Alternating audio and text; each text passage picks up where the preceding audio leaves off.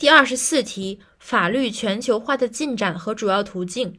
进展主要体现为三个方面。第一方面，联合国宪章是世界共同遵守的基本规范。联合国宪章在相当长的时间内被视为政治宣言，与世界人权宣言以及其他重要的国际人权公约等构成了国际法治的基本框架。第二点是，国际法的许多任意性规范成为强制性规范。第三点是，国际司法机制正在强化。然后，主要途径有以下两种：首先，第一点是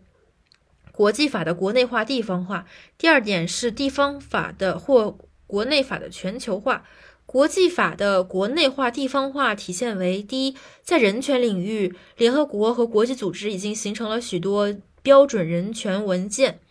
第二是世贸组织成立后，缔约国必须根据相关协议调整自己的法律制度，比如说取消内部行政规定、修改知识产权保护法、改革司法制度等。在地方法或国内法的全球化方面，主要有两个表现：一是新商人法穿越国家领土。